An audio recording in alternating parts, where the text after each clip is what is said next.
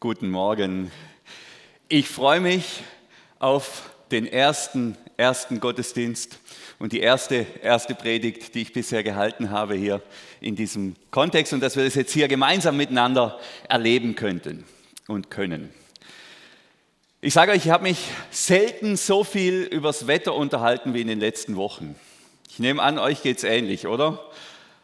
Wo man war, beim Einkaufen im Dorf, beim Spazieren, beim Gassi gehen, hier in der Gemeinde, wo man war, immer war das Thema Wetter, Niederschlag, der Regen, dieses, diese, diese ganzen extremen Wetter. Also das war schon bemerkenswert, was wir da erlebt haben jetzt in den letzten Wochen.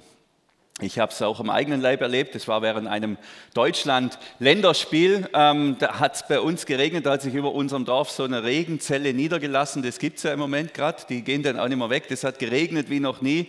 Und ich habe dieses Spiel angeschaut und ich dachte, eigentlich sollte ich mal in den Keller schauen, wie es da unten aussieht. Nee, das will ich jetzt nicht. Ich will zumindest die erste Halbzeit anschauen. Also habe ich die erste Halbzeit fertig geschaut, dachte, okay, jetzt habe ich einmal kurz eine Pause, dann schaue ich mal runter in den Keller und ich mache die Kellertür auf und ich sehe schon alles nass. Gehe dann runter in den Heizraum und das war dann ein ganz idyllisches Panorama, da schwimmen dann die Eimer und alles schwimmt da so. Das war so eine richtige nette Atmosphäre, aber der Abend war natürlich dann gelaufen. Ähm, war eine Mordsarbeit, den ganzen Keller wieder trocken zu, zu bekommen, den Keller wieder sauber zu bekommen. Und ähm, hier wieder, das Spiel war natürlich dann auch uninteressant eigentlich am Ende des Abends. Aber gell, nasser Keller, was ist das schon? Ähm, die, wir hatten ja jetzt diese Flutkatastrophe in in Teilen von Deutschland. Ähm, ich habe das gestern Abend mir diese Bilder nochmal angeschaut und die sind mir die ganze Nacht sind mir diese, diese braunen Fluten da im, im Kopf rum, diese Bilder. Ähm, über 100 Menschen oder über 150 sind es, glaube ich, schon, sind gestorben. Das hat mich total erschüttert. Das hat mich wirklich erschüttert. Und ich bin, und ich nehme an, euch wird es ähnlich gehen, ich bin ernüchtert. Ich bin wirklich ernüchtert, wie wenig wir trotz all unserer Fortschrittlichkeit, trotz all unserer Technologie, trotz all unserer hochstehenden Kultur und trotz all unseren teuren Häusern, die kosten ja richtig viel Geld, äh, diesem Wetter entgegensetzen können. Wie machtlos wir da sind, wenn es einfach mal richtig regnet, wenn es mal richtig schüttert, da können wir dem ganz wenig entgegensetzen. Das hat mich schon erschüttert. Da dachte ich, wow, das kann eigentlich, wenn das da passieren kann, das kann so eigentlich überall passieren. Natürlich tun mir ja die Menschen leid, das ist ja schrecklich, ähm, Angehörige zu verlieren, selber in diesen Fluten irgendwie sich noch durchkämpfen zu müssen und am Ende auch Hab und Gut zu verlieren. Trotz Versicherungen und alles ist das ein Riesenelend. Dazu kommt ja, das ist ja gar nicht das einzige Extremwetter, das wir gerade erleben. Wir haben, wir haben jetzt in Deutschland diese extreme Situation, dann habe ich, das habt ihr vielleicht auch mitbekommen, in Kanada haben wir ja gerade oder hatten wir ja fast 50 Grad.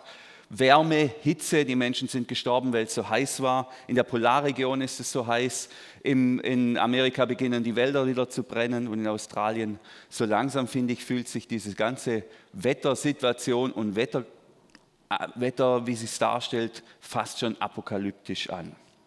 Und die Forscher sagen uns, und der Innenminister inzwischen auch übrigens, das sind die Folgen nicht nur, das sind nicht nur, aber das sind auch die Folgen von uns Menschen, von unserem CO2-Ausstoß. Das heißt, wir haben das vielleicht nicht verursacht, aber wir haben es als Menschheit definitiv verstärkt, dass jetzt solche Wetterextreme um uns herum passieren. Da gibt es wie so eine Wirkungslinie von Mensch, so wie wir leben, wie wir konsumieren, wie wir miteinander umgehen, wie wir Kriege führen und so weiter, zum Himmel und vom Himmel dann übers Wetter fällt es dann wieder direkt auf uns Menschen zurück. Also Mensch, Klima, Wetter.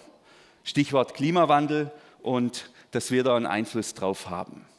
Und das Verrückte ist, wir finden genau dieselbe Wirkungslinie Mensch, so wie der Mensch lebt, wie er konsumiert, wie er welche Götter er anbetet, wie er Kriege führt, zum Himmel und zum Wetter genau die gleiche Wirkungslinie, die finden wir auch in der Bibel, an mehreren Stellen, vor allem im Alten Testament. Ich zeige euch mal eine Stelle, 5. Mose, Vers 11, da lässt Gott seinem Volk durch Mose ausrichten, als sie da in der Wüste unterwegs sind. Das wäre die erste Folie, Gerd, da brauchte ich jetzt deine Hilfe.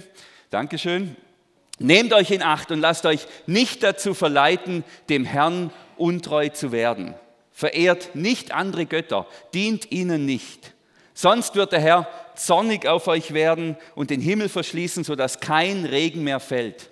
Dann wächst nichts mehr auf den Feldern und ihr müsst elend umkommen und verliert sehr schnell wieder das schöne Land, das ich euch geben werde. So, das klingt jetzt sicher für einige sehr befremdlich, was da alles in dieser Bibel steht, gell? was da alles in diesem Buch steht. Echt mega krass. Aber kurz zur Erklärung, wir sind ja im Alten Testament, also im, wenn man so will, im jüdischen Teil der Bibel. Und Gott sagt zu seinem Volk, dass er befreit hat aus der Sklaverei aus Ägypten durchs Meer hindurch befreit. Und jetzt sind sie in der Wüste unterwegs. Und am Ende der Wüste, da liegt dieses verheißene Land, da liegt dieses versprochene Land, in dem es ihnen gut gehen wird. Und er sagt dem Volk, wenn ihr aber in dieses Land geht und dort als freies Volk wohnt und wenn ihr dann andere Götter anbetet, irgendwelche Götzenbilder errichtet, dann ändere ich das Wetter dann ändere ich das Wetter.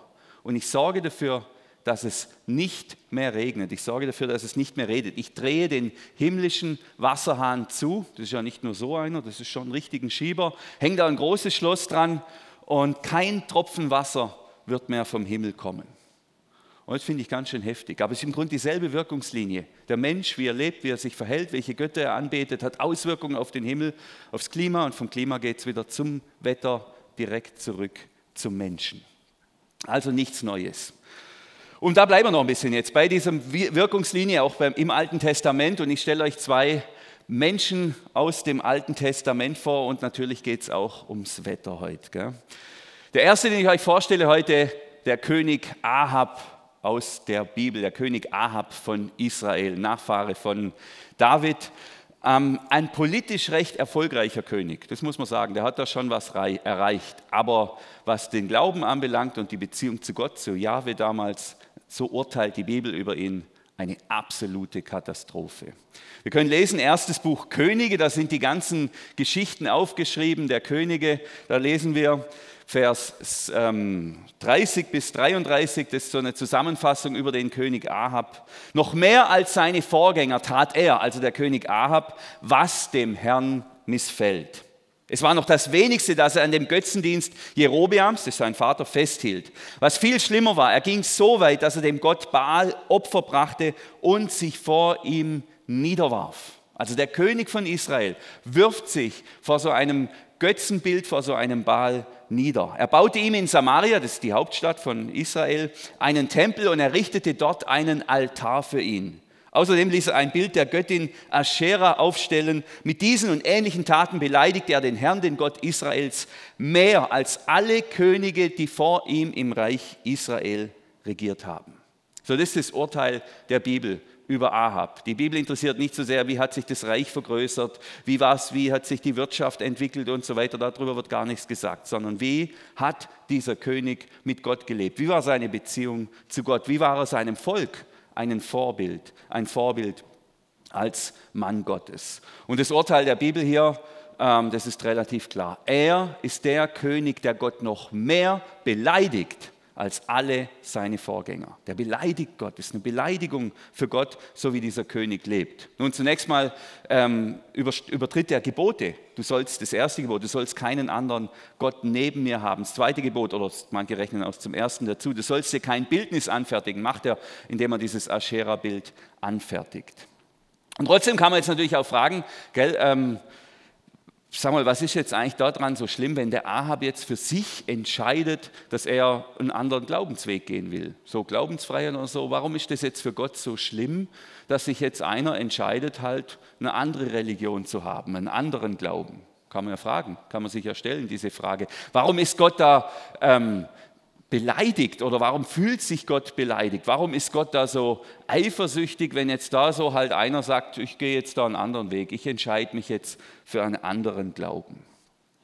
Das ist eine gute Frage, aber ich glaube, das ist eine Frage, die man nur eigentlich in unserem Kontext stellen kann, in postchristlicher Zeit, wo es sowas gibt wie Glaubensfreiheit. Nun, und das, aber ich muss trotzdem noch ein bisschen was dazu sagen. Das erste Problem hier bei diesem Ahab ist, ähm, und vor allem von seiner Frau Isabel, das habe ich jetzt weggelassen, das wird sonst ein bisschen zu aufwendig. Ähm, die wollen diesen Baalskult, diesen Götterkult als Staatsreligion einführen. Also die wollen nicht einfach so eine Art äh, Staatswesen haben, wo jeder seinen Glauben auch leben kann. Und da gibt es dann die Jahwe-Gläubigen und von mir aus auch noch die Baal-Gläubigen. Das ist fürs Alte Testament undenkbar. Und der, der will und ist genauso militant. Er will, dass alle diesem Baal nachfolgen. Und dann lässt er die Priester, die Propheten Gottes einfach umbringen. Da macht er auch gar nicht lang rum. Zweitens ist dieser Baalskult keine wie wir uns das vielleicht vorstellen, so eine, so eine, so eine New Age Wellness-Religion, irgendwie so was Nettes, so ein Topping noch für den Alltag oder so, sondern das ist ein knallharter Kult, äh, ein Fruchtbarkeitskult. Baal der Mann, Aschera die Frau. Ähm, und das ist belegt, das steht in der Bibel und das ist aber auch historisch belegt, dass diesem Baal Kinder geopfert wurden. Also die haben dem quasi Kinder getötet, damit der Baal dann befriedigt wird und dass es dann wieder regnet, dass dann wieder das Volk und das Land und alle möglichen da fruchtbar werden und die Tiere.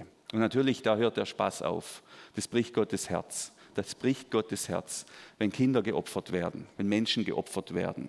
Und zu diesem Kult gehörte auch noch, ähm, dass es in, in den Tempeln gab es Prostitution, Männer und Frauen. Und zum Kult gehörte, dass man dann in diesem Tempelgottesdienst auch Verkehr hatte mit diesen Prostituierten, mit den Männern und mit den Frauen.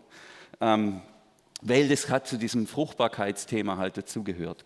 Klingt vielleicht jetzt erstmal verlockend, aber man muss sich das auch mal überlegen, was macht es dann mit einer Ehe, was macht es mit einer Familie, wenn Teil vom Gottesdienst ist, dass man Verkehr hat da mit irgendwelchen Prostituierten. Das zerstört die Ehen, das zerstört die Familien, das macht alles kaputt. Also dieser Baalskult ist kein Spaß, das ist keine das ist nicht irgendwie halt so noch, noch irgendwie äh, was, was man halt noch oben drauf macht, sondern das ist zutiefst zerstörerisch, menschenverachtend und schlussendlich gottverachtend.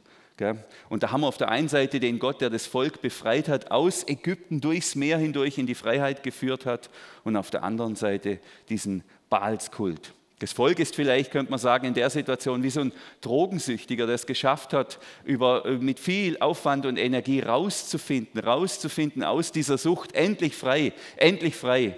Und jetzt kommt oder droht so ein Rückfall, kurzes Glück, kurzer Spaß mit verheerenden Folgen. Also das Volk ist wirklich dabei, seine Seele zu verlieren. Und der Ahab, der steht vorne dran, der führt dieses Volk, wenn man so will, direkt in den Abgrund das erklärt vielleicht ein bisschen die Emotionen Gottes. Das geht ihm um sein Volk und er leidet hier mit seinem Volk. Er leidet an seinem Volk, so wie Eltern vielleicht an ihren Kindern leiden, wenn sie auf Abwägen sind. Sein geliebtes Volk, das jetzt plötzlich alle Freiheiten wegwirft und sich zu so, einem, zu so einer toten, sinnlosen, versklavenden, kaputtmachenden Baalsgottheit da zuwenden und hinwenden. So, das ist der König Ahab, das ist der eine Mann. Der andere Mann, dem Gott diesen Ahab gegenüberstellt, das ist ein ganz einfacher Mann aus dem Dorf Tischbe in der Landschaft Gilead. Das ist ein Dorfbewohner, das sind 70 Leute, was da in dem Dorf gewohnt haben. Ähm, er ist Prophet, der Prophet Elia. Und er hat den Auftrag, im Namen Gottes, der Elia aus seinem Dorf, Kühe, alles lässt er zurück und geht zu diesem König und er soll ihm Folgendes ausrichten. Wir lesen 1. Könige 17, Vers 1. Elia, der Prophet aus dem Dorf Tischbe in der Landschaft Gilead, sagte zu Ahab, so gewiss der Herr, der Gott Israels, lebt, das ist das entscheidende Wort, in dessen Dienst ich stehe, in den nächsten Jahren wird weder Tau noch Regen fallen, bis ich, Elia, es befehle.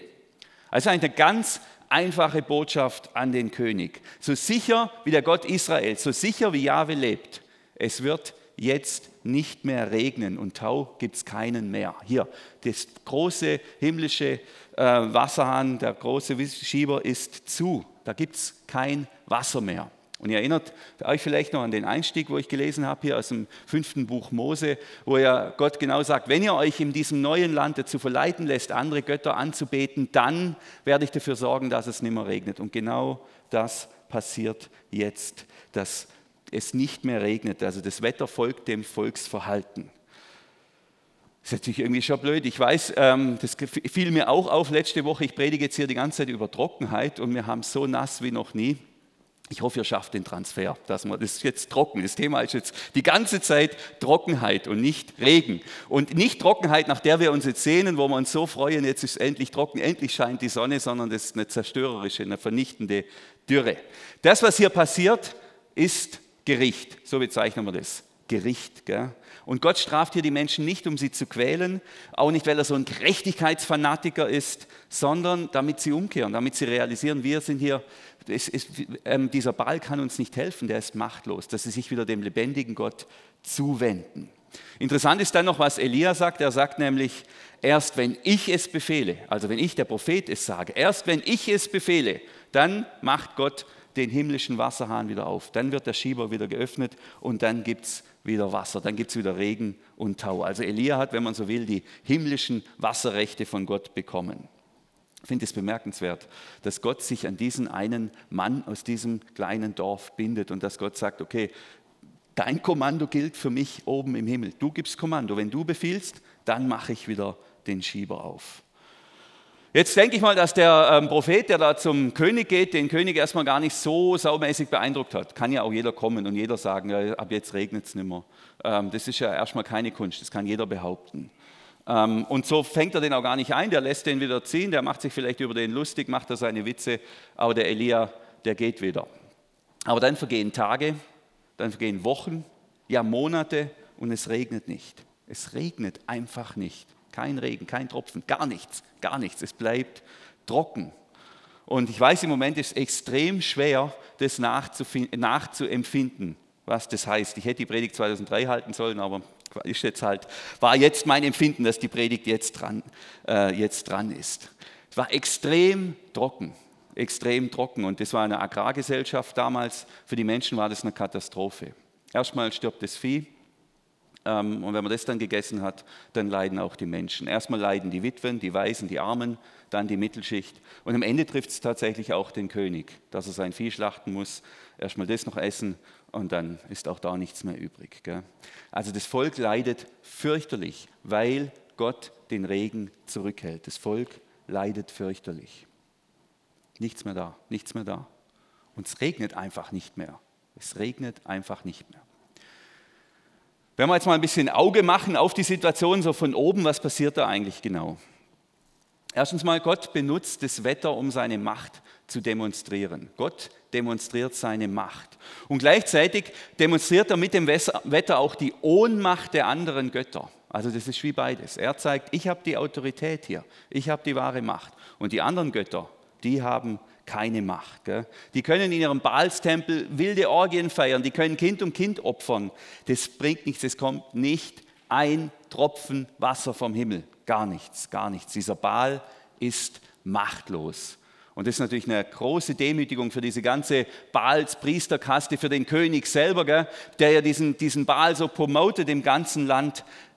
Nichts, es bringt alles nichts. Und die Leute realisieren, dass diese ganze, diese ganze Baalsreligion, die ist, ist eigentlich total sinnlos. Weil dieser Baal, dem wir alles opfern, dem wir alles hingeben, dem wir so viel schenken, der schafft es nicht mal, uns ein bisschen Regen, ein bisschen Wasser zurückgeben. Der Baal ist eine falsche Sicherheit und es scheitert am Wetter. Das scheitert am Wetter, an der Trockenheit und am Regen. Und ich fand jetzt, als ich diese Bilder angeschaut habe von den letzten Tagen, da ging es mir ein bisschen ähnlich. Da dachte ich, da sieht man mal, wie viel unsere scheinbaren Sicherheiten wert sind. Gell? Wenn da mal richtig Niederschlag kommt, wenn da mal richtig Regen kommt, gell? was nützt da unsere ganze Macht? Was nützt da ein Flugzeugträger? Was nützt da Atomraketen und, und eine Million starkes Heer? Zum Aufräumen kann man das nachher noch brauchen. Aber gegen diese Macht sind wir absolut machtlos. Gell? Oder die vielgerühmte Immobilie, wo, jeder sagt, ja, wenn man das hat, dann ist man sicher im Alter und das ist eine Geldanlage, bla bla bla bla bla. Was ist sie denn wert, die vielgerühmte Immobilie, wenn sie im Wasser versinkt und nachher wieder auftaucht und verschimmelt? Und was nützt eine starke Wirtschaft gegen Trockenheit und Waldbrände? Alles nichts. Am Ende, und das ist wirklich eine der Lektionen, finde ich, am Ende kommen wir gegen das Wetter nicht an. Wir sind immer noch ganz bedürftige Wesen. Und hier bei Ahab ähm, demonstriert Gott explizit seine Macht mit dem Wetter und er führt die Ohnmacht der Menschen der, und ihrer vermeintlich starken Götter führt er vor Augen. Er führt diese Götter vor und sagt, schau mal, was das alles wert ist. So wie wir es gerade erleben. Schau mal, wie toll das alles ist. Wahnsinn, was, wie viel, die Immobilie nützt mir gar nichts am Ende, wenn es mal richtig regnet. Wie viel unsere ganze, alles, auf was wir so stolz sind, auf unsere starke Wirtschaft und wie viel das wert ist, gar nichts. Wenn es mal richtig kommt, dann sind wir machtlos. Und deshalb ist es durchaus auch eine Anfrage, auch dieses Unwetter jetzt, auf wen vertraue ich? Auf wen setze ich mein Vertrauen? Von wem bekomme ich Sicherheit? Wer gibt mir letzte Sicherheit? Ja, dann am Ende wohl doch der, der die Macht über das Wetter hat. Trotzdem fordert mich das Thema sehr heraus, weil irgendwie, das ist total einfach zu glauben, oder mir fällt es nicht sehr schwer zu glauben, dass Gott für mich da ist und ich ihm meine Probleme sagen kann und er mir auch hilft und, und, und für mich sorgt und mich beschützt. Aber dass Gott und Wetter, das sind irgendwie zwei Themen, die bringe ich wie kaum zusammen. Das fällt mir dann ein bisschen schwer. Denn äh, ähm, dass Gott stärker ist als das Wetter und da dann auch noch eingreift, ja, ist der dann ein Wettergott oder wie ist das alles? Weil eigentlich ist das Wetter für mich ein natürliches Geschehen. Also das passiert, das entsteht, so darum kann man es ja auch irgendwie vorherberechnen, zumindest mal 14 Tage im Voraus oder sieben Tage im Voraus, wobei das Unwetter konnte man jetzt natürlich auch nicht wirklich vorhersagen. Aber denke ich mir, ja, das passiert irgendwie natürlich. Und trotzdem, und ich glaube auch, dass das Wetter natürlich passiert. Und trotzdem ist ganz klar, sagt die Bibel auch, Gott ist stärker als das Wetter. So, das ist die gute Nachricht hier drin. Gott ist stärker als das Wetter. Und ab und zu, ab und zu greift er auch ein. Jesus sagt zum tobenden Sturm, schweig. Und der Sturm, zack, sofort. Tornado FS5, höchste Stufe und Jesus sagt, schweig. Und der Tornado ist ruhig. Und alles, was noch irgendwie in der Luft hängt, fällt alles runter. Gott dreht den Hahn zu und es bleibt trocken. Und wir haben eine Geschichte, da dreht Gott den Hahn auf. Das können wir uns jetzt im Moment ein bisschen besser vorstellen. Ähm, und alles versäuft. Also, das ist die gute Nachricht. Wir Menschen, wir können das Wetter beeinflussen, das wissen wir inzwischen. Aber Gott beherrscht es. Gott beherrscht es. Und es ist sehr tröstlich, dass Gott das Wetter beherrscht. Denn egal was kommt, es gibt einen, der steht noch über diesen ganzen Wetterkapriolien. Und zugleich ist es auch erschreckend, dass Gott derjenige ist, der das Wetter beherrscht. Denn Gott benutzt das Wetter offensichtlich auch, um Gericht über die Menschen zu bringen. Zumindest, zumindest hat er es in der Bibel getan, damals bei Ahab. So, und während ich jetzt hier rede und mein Countdown abläuft, ich habe jetzt hier einen Countdown, an dem muss ich mich halten, wird es in Israel immer trockener und trockener. Gell? Und dann spricht Gott direkt zu Elia. Darauf erging das Wort des Herrn an Elia. Er sagte zu ihm, bring dich in Sicherheit, geh nach Osten über den Jordan und versteck dich am Bach Kerit. Aus dem Bach kannst du trinken und ich habe den Raben befohlen, dass sie dir zu essen bringen. Elia gehorchte dem Befehl des Herrn, ging auf die andere Jordanseite an den Bach Kerit und blieb dort.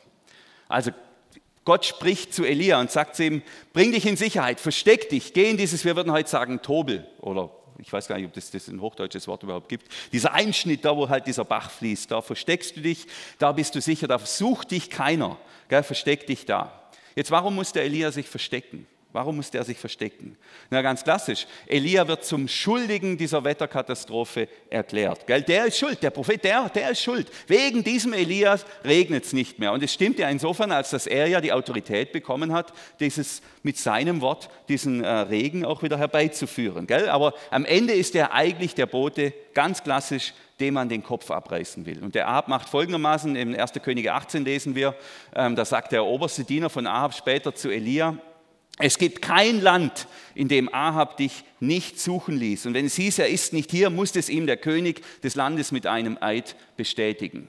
Also sehen wir auch, der, der Ahab hatte ja durchaus eine Vormachtstellung und der sucht den Elia, denn der Elia wird hier zum Staatsfeind Nummer eins. Europol, Interpol, alle suchen Elia und der Elia muss sich verstecken, weil er gesucht wird. Aber die suchen den nicht, damit sie umkehren können und sagen, wie kommen wir wieder zurück zu Gott, wie kommen wir wieder als Volk hin zum, zu unserem Glauben, sondern sie suchen ihn, damit sie ihn eigentlich den Kopf abreißen können. Lieber den Boten mit der schlechten Nachricht töten, als sich der Botschaft zu stellen. Passiert übrigens im Moment beim einen oder anderen Klimaforscher, scheint mir auch so. Jetzt vielleicht muss sich Elia aber auch verstecken, damit er die Dürre nicht vorschnell beendet. Das könnte auch noch sein. Gell? Gott hält Gericht. Gericht heißt, so jetzt passiert es, jetzt ist es real, jetzt müsst ihr die Konsequenzen für euer Verhalten tragen, liebes Volk, so wie es jetzt im Moment auch diese ganzen Unwetterextreme bei uns real sind. Die sind ja jetzt nicht mehr theoretisch. Wir reden ja nicht mehr über theoretische Ereignisse, die vielleicht passieren, wenn wir und nein, das ist real, das ist zutiefst real und so ist hier auch real. Und was passiert? Gott schließt dieses Schloss an dem Schieber ähm, ab und er wirft den Schlüssel weg. Der Schlüssel ist der Prophet. Keiner weiß, wo der Prophet ist. Das ist eigentlich eine relativ schreckliche Situation. Der Schlüssel zum Hahn fehlt. Und gleichzeitig, und wenn wir jetzt mal auf die Ebene von Elia gehen, finde ich das sehr krass, was Gott dem Elia zumutet. Gell? Der Gehorsam von Elia, dass er da sein Dorf verlassen hat, sein schönes Leben, da hat es ja noch geregnet, dann zum König geht und dann dieses, dieses Gericht ihm ankündigt, das hat ja für Elia furchtbare Folgen.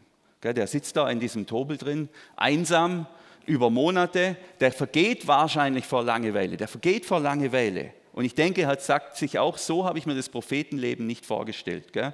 Auf prophetische Konferenzen gehen, internationale Konferenzen, prophetische Videoblogs machen, Podcasts, das wäre es, denke ich, auf was der Bock hat. Aber sie hier in, in so einem Loch zu verstecken, in Lebensgefahr sein, gell? wer würde das wollen? Und wir sehen hier, Gott folgen hat Folgen. Oder wenn man es christlicher formuliert, könnte man es auch für uns Christen formulieren, das ist immer im Alten Testament. Wer mit Jesus lebt, hat Probleme, die er ohne Jesus gar nicht hätte. Genau so ist es hier. Und vor diesen Problemen und Herausforderungen, die wir ohne Jesus gar nicht hätten oder die wir ohne Gott nicht hätten, werden wir nicht bewahrt. Gell? Da sollten wir nicht so naiv sein. Das gehört offensichtlich dazu. Wir entscheiden uns, für und mit Gott zu leben. Viele von uns haben diese Entscheidung getroffen. Ich zum Beispiel mit ganzem Ernst und versuche ich das auch zu tun, diesem Gott nachzufolgen. Oder dass ich Pastor geworden bin zum Beispiel und dass ich es immer noch bin vor allem. Das ist für mich neben aller Freude auch ein Gehorsamsschritt. Gell? Ich bin dem Ruf Gottes der mich da erreicht hat. Für diese Aufgabe bin ich gefolgt und ich bin diesem Ruf Gottes gerne gefolgt. Das kann ich absolut sagen. Und doch, das muss ich auch sagen, muss ich jetzt manchmal mit Konsequenzen leben, die mir nicht gefallen. Da gibt es Tage, wo ich denke, jetzt, also ich weiß jetzt auch nicht. Wieso muss ich mir das eigentlich antun, jetzt hier in diesem Tobel sitzen? Hätte ich mir eigentlich, woanders hätte ich bestimmt auch ein schönes Büro um meine Ruhe. Also wer sein Leben auf Gott ausrichtet, der erlebt, dass das Konsequenzen hat. Immer. Und vor diesen Konsequenzen bewahrt Gott uns auch nicht. Sonntag, es geht schon los, sonntags in den Gottesdienst zu gehen, was ich für eine, sage ich mal, für eine Grundäußerung von christlichem Leben halte, dass man sich jeden Sonntag mit anderen Christen trifft, dass man sich auf die Bibel ausrichtet, dass man sich gemeinsam auf Gott ausrichtet. Das ist wunderbar, jeden Sonntag in den Gottesdienst gehen, aber das hat seinen Preis. Und ich finde, das merken wir jetzt auch nach dieser Phase, wo das, wo das mal weggefallen ist. Das ist gar nicht mehr so einfach, jetzt wieder in den Gottesdienst zu gehen. Das kostet mich Zeit, das kostet mich Energie, vielleicht ein Hobby weniger, ähm, vielleicht sogar Konflikte in der Familie oder an anderer Stelle oder mit meinem Beruf. Also das hat, das hat Konsequenzen. Oder Spenden, den Zehnten geben. Wir sagen, ähm, wir empfehlen jedem hier, dass er den zehnten Teil seines Einkommens gibt. Das ist eine gute biblische Empfehlung. Ist keine Pflicht, muss keiner, aber es ist eine gute biblische Empfehlung, dass es diesen Zehnten zu geben, im Vertrauen darauf, dass Gott auch dann versorgt. Das ist wunderbar. Aber das kostet mich etwas. Das kostet mich etwas. Ich denke, deshalb fahren hier so viel Opel, weil ähm, dieser zehnte Teil, das wäre gerade in etwa die Leasingrate vom Opel noch zum Daimler schätzungsweise. Das hat Konsequenzen, das hat Folgen. Ist vielleicht ein kleineres Auto, weniger Urlaub oder gar kein Urlaub. Ähm, also Nachfolge hat Folgen und Gott bewahrt uns nicht vor diese Nachfolgefolgen. So könnte man es in etwa sagen. Genau das ist die Situation von Elia. Sein Gehorsam hat ihn in dieses Tobel geworfen. Und gleichzeitig, und das ist das Allerbeste, das ist jetzt eher natürlich mal eine bedrückende Perspektive, Gleichzeitig erlebt Elia da am Bach das sympathischste Wunder oder eines, sage ich mal, der sympathischsten Wunder der, und der Bibel überhaupt. Sympathisch und kreativ. Hört euch das mal an. 1. Könige 17, Vers 18. Da sitzt der Elia, einsam und verlassen. Und dann morgens und abends brachten ihm die Raben Brot und Fleisch und das Wasser bekam er aus dem Bach. Also die erste Information, Elia hat Halbpension nicht vegetarisch gebucht. Gell? Morgens und abends Brot und Fleisch. Und da kommen immer pünktlich diese Raben angeflogen, die Vögel, und bringen ihm Brot und Fleisch. Das ist ja jetzt über 70 Jahre her, da war die Berliner Luftbrücke. Und ich kenne das ja nur quasi aus dem Geschichtsunterricht und äh, vom, vom Lesen. Ähm, das sind ja diese Rosinenbomber der Alliierten, sind dann fast ein Jahr lang nach West-Berlin geflogen und haben über eine Million Menschen mit dem Nötigsten versorgt. Das muss man sich mal vorstellen. Über eine Million Menschen wurden fast ein Jahr lang aus der Luft mit allem versorgt, was nötig war zum Leben. Essen, Trinken, Kleidung, Heizmaterial, alles. Und die Botschaft war, wir lassen euch Westberliner nicht im Stich. Koste es, was es wolle. Koste es, was es wolle. Und jetzt haben wir hier einen Bericht über die erste Luftbrücke überhaupt, eine Luftbrücke in der Bibel. Und ausgerechnet die Raben, die ja übrigens unrein sind und auch sehr eigenwillig, ähm, die versorgen Elia mit Brot und Fleisch. Und ich finde, die Botschaft ist hier dieselbe. Elia, ich lasse dich nicht im Stich, sagt Gott. Koste es, was es wolle koste es, was es wolle. Ich lasse dich nicht im Stich. Und wenn dir die Menschen nicht helfen, dann schicke ich dir die Vögel, dann schicke ich dir die Raben, die dir helfen. Gell? Was für ein Spektakel, das gefällt mir so. Das gefällt mir so, gell? dass Gott auch noch so kreativ ist. Der hätte ja da irgendwelche Pilze wachsen lassen können oder so irgendwas. Gell? Aber nein, da muss man die Raben mobilisieren. Die reihen sich dann auf hier und dann fliegen die da los von der Landebahn und starten und landen und bringen da aber immer was mit. Also äh, wahrscheinlich hat Elia gebetet, unser täglich Brot flieg uns heute ein oder mein täglich Brot flieg mir heute ein. Und es hat sich erhört, dieses Gebet. Gell? Das begeistert mich so, das begeistert mich so. Gott bewahrt den Elia nicht vor den Problemen und Herausforderungen, die entstehen, weil Elia mit ihm unterwegs ist. Aber er bewahrt ihn in den Problemen und in den Herausforderungen. Und zwar auf so eine kreative Art, dass ich fast schon ein bisschen neidisch bin. Dieses Wunder würde ich wirklich gerne erleben. Den Rest drumherum nicht. Also nur das Wunder. Gell? Daheim beim Kaffee würde ich das, äh, dass die Raben kommen. Den Rest würde ich mir gerne aussparen. Gott versorgt Elia. Gell? Und der Trost ist darin, der große Trost, wenn Gott in der Lage ist, so kreativ zu versorgen, gell, dann hat er auch für meine Sorgen, dann hat er auch für meine Nöte eine kreative, eine gute Lösung. Da wird er auch mich versorgen und mir weiterhelfen. So, jetzt äh, läuft meine Zeit ab, dann springe ich zum Schluss. Mich hat diese Geschichte, ich glaube, ihr habt es ein bisschen gespürt, die, ich habe die jetzt in den letzten zwei Wochen intensiv bewegt und bebetet und darüber nachgedacht, mich hat die sehr bewegt. Das erste ist die große Perspektive des Wetters. Gell? Und die zweite Perspektive ist die kleine Perspektive des Propheten. Aber die große Perspektive des Wetters, gerade jetzt in den Wetterextremen, die wir erleben und der Erfahrung, wie erschreckend machtlos wir da sind, gell? trotz all unserem Fortschritt, wenn die Elemente sich austoben. Und die Wissenschaft sagt uns im Grunde, was die Bibel uns schon lange sagt. Das hat was mit uns zu tun, das hat was mit unserem Lebensstil zu tun. Und die Bibel würde sogar sagen, das hat was mit unseren Göttern zu tun. Was steht im Mittelpunkt unseres Lebens? Wen oder was beten wir an? Wer hat hier, wer ist die Mitte? Wem, auf wen sind wir ausgerichtet? Wem dienen wir und wem folgen wir? In einem gewissen Sinn müssen wir natürlich alle jetzt auch die Konsequenzen tragen. Alle, da ist niemand davon ausgenommen. Wir Christen, wir sind da mittendrin. Aber das Tröstliche da drin ist, wir Menschen haben Einfluss auf das Klima und damit auf das Wetter. Aber Gott beherrscht das Wetter. Gott beherrscht das Wetter. Jesus beherrscht den Wind mit einem Wort. Er bestimmt das Wetter. Das ist die große Perspektive. Und die kleine Perspektive, die hat mich auch bewegt. Elia ist gehorsam. Er ist gehorsam ungeachtet der Konsequenzen und er lebt dann, dass Gott ihn versorgt. Mir ist auch klar, Elia spielt in einer anderen Liga. Das ist sozusagen der Ronaldo unter den Propheten. Der ist in der Champions League unterwegs. Und trotzdem ist er ein Vorbild für, für uns alle. Jesus sagt, trachtet zuerst nach dem Reich Gottes. Also das Wichtigste in eurem Leben soll sein, dass sich Gottes Reich verwirklicht, dein Wille geschieht, dein Reich kommt, dass Gottes Name geheiligt wird, also dass wir uns wirklich ausrichten auf Gott und seinen Willen tun. Und Elia hat es getan, war Gott gehorsam, ungeachtet der Konsequenzen. Und meine Einladung ist es, dass wir es wie Elia machen. Oder meine Ermutigung, viele tun das ja einfach nur mal neu, das zu tun, das zu tun, wozu Gott uns ruft ungeachtet der Konsequenzen. Gell? Dass wir uns nicht aus Angst vor Konsequenzen abschrecken lassen, das zu tun, was dran ist, was der Wille Gottes ist, was wir als den Willen Gottes für uns erkannt haben. Gell? Ähm, und vielleicht weißt du genau, was dran ist in deinem Leben. Zum Beispiel den berühmten Zehnten zu geben. Und du fragst dich, wird mein Geld noch reichen? Und es ist genau diese Angst vor den Folgen, die dich bisher davon abgehalten hat, das zu tun oder Zeit ins Reich Gottes zu investieren, mich um Menschen zu kümmern. Habe ich denn noch genug Zeit für meine Familie, für meinen Beruf, für, für meine Hobbys? Habe ich das auch immer? Was passiert, wenn ich das jetzt wirklich mache, wenn ich mich wirklich traue, hier gehorsam zu sein? Ja, Gehorsam hat Folgen, aber denkt man nochmal an die Raben, die da schon auf der, auf, dem, auf der Landebahn aufgereiht sind. Gott wird dich nicht vor Schwierigkeiten bewahren und er wird auch mich nicht vor Schwierigkeiten bewahren, aber er wird gute und er wird kreative Lösungen finden, um uns in den Schwierigkeiten zu bewahren. Die Raben, die sind schon abflugbereit. Ich wünsche uns allen Gottes Segen.